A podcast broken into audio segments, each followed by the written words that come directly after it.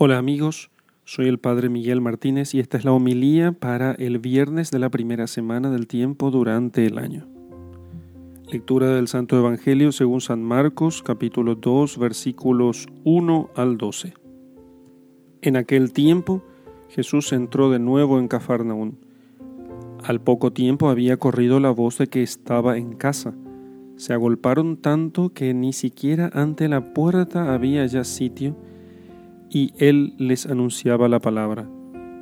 Y le vienen a traer a un paralítico llevado entre cuatro. Al no poder presentárselo a causa de la multitud, abrieron el techo encima de donde él estaba y a través de la abertura que hicieron descolgaron la camilla donde yacía el paralítico. Viendo Jesús la fe de ellos, dice al paralítico, Hijo, tus pecados te son perdonados. Estaban allí sentados algunos escribas que pensaban en sus corazones, ¿por qué éste habla así? Está blasfemando. ¿Quién puede perdonar pecados sino Dios solo? Pero al instante, conociendo Jesús en su espíritu lo que ellos pensaban en su interior, les dijo, ¿Por qué pensáis así en vuestros corazones? ¿Qué es más fácil, decir al paralítico, tus pecados te son perdonados? O decir, levántate, toma tu camilla y anda?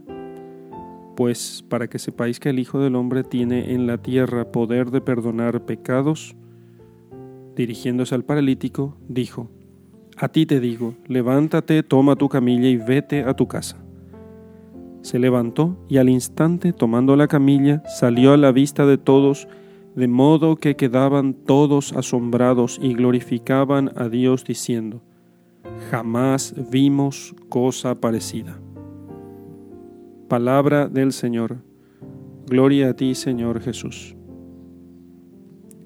Hermanos, este texto entre dramático e impresionante nos recuerda que Jesús es el Hijo de Dios y que Él, por ser Hijo de Dios, tiene el poder de perdonar los pecados, no solamente de curar las enfermedades.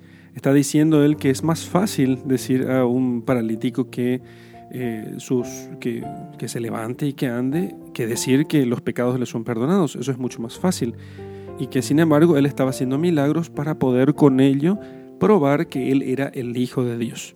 Por eso aquellos que vieron los milagros de Jesús no tenían excusa para no creer en él. Ahora, es mucho, muy interesante en este caso eh, prestar atención a lo que el Señor dice a aquellos amigos del, hombre que le habían traído y que habían destechado la casa para poder eh, bajar a su amigo delante de Jesús. O sea, aquellos creían de tal modo en el Hijo de Dios, creían de tal modo en Jesús, que Él podía curar las enfermedades de aquel amigo suyo y o quizá eh, curar el, dolor y la pena que sentía aquel hombre. Porque fíjense que lo que ellos hacen es, estos cuatro amigos, sabiendo de la pena, del, del dolor, del sufrimiento de su amigo paralítico, destechan la casa, estaban dispuestos y decididos a poner a aquel amigo delante de Jesús. Suben al techo, destechan la casa, bajan a su amigo y entonces al ver la fe de aquellos hombres, dice él, Hijo, tus pecados te son perdonados.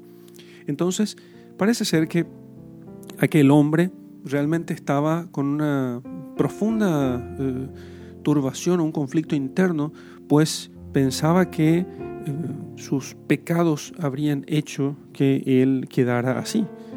Y entonces, puesto que el texto no nos dice a nosotros que si este era un paralítico de nacimiento o no, puede que no, porque tenía cuatro amigos y entonces habría, pudo haber quedado paralítico en algún momento de su vida. Pero aquellos cuatro amigos creían en Jesús y por eso llevaron al hombre paralítico a presentarlo delante de él. Y aquel conflicto interno del paralítico fue resuelto por el Señor, que no le dio en primer lugar la curación de su parálisis, sino el perdón de sus pecados. Porque no hay conflicto más importante en el corazón del hombre que sus pecados. Y luego el Señor puede ciertamente sanar las dolencias del cuerpo. Pero los pecados Ese es el conflicto más importante del corazón del hombre.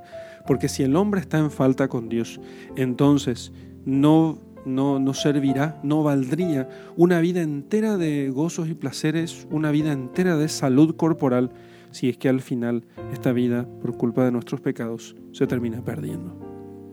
Por eso, agradezcamos, queridos hermanos, el don del perdón de los pecados, que el Señor siempre, siempre está dispuesto a dar.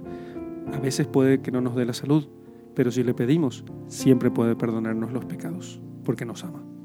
En el nombre del Padre y del Hijo y del Espíritu Santo. Amén.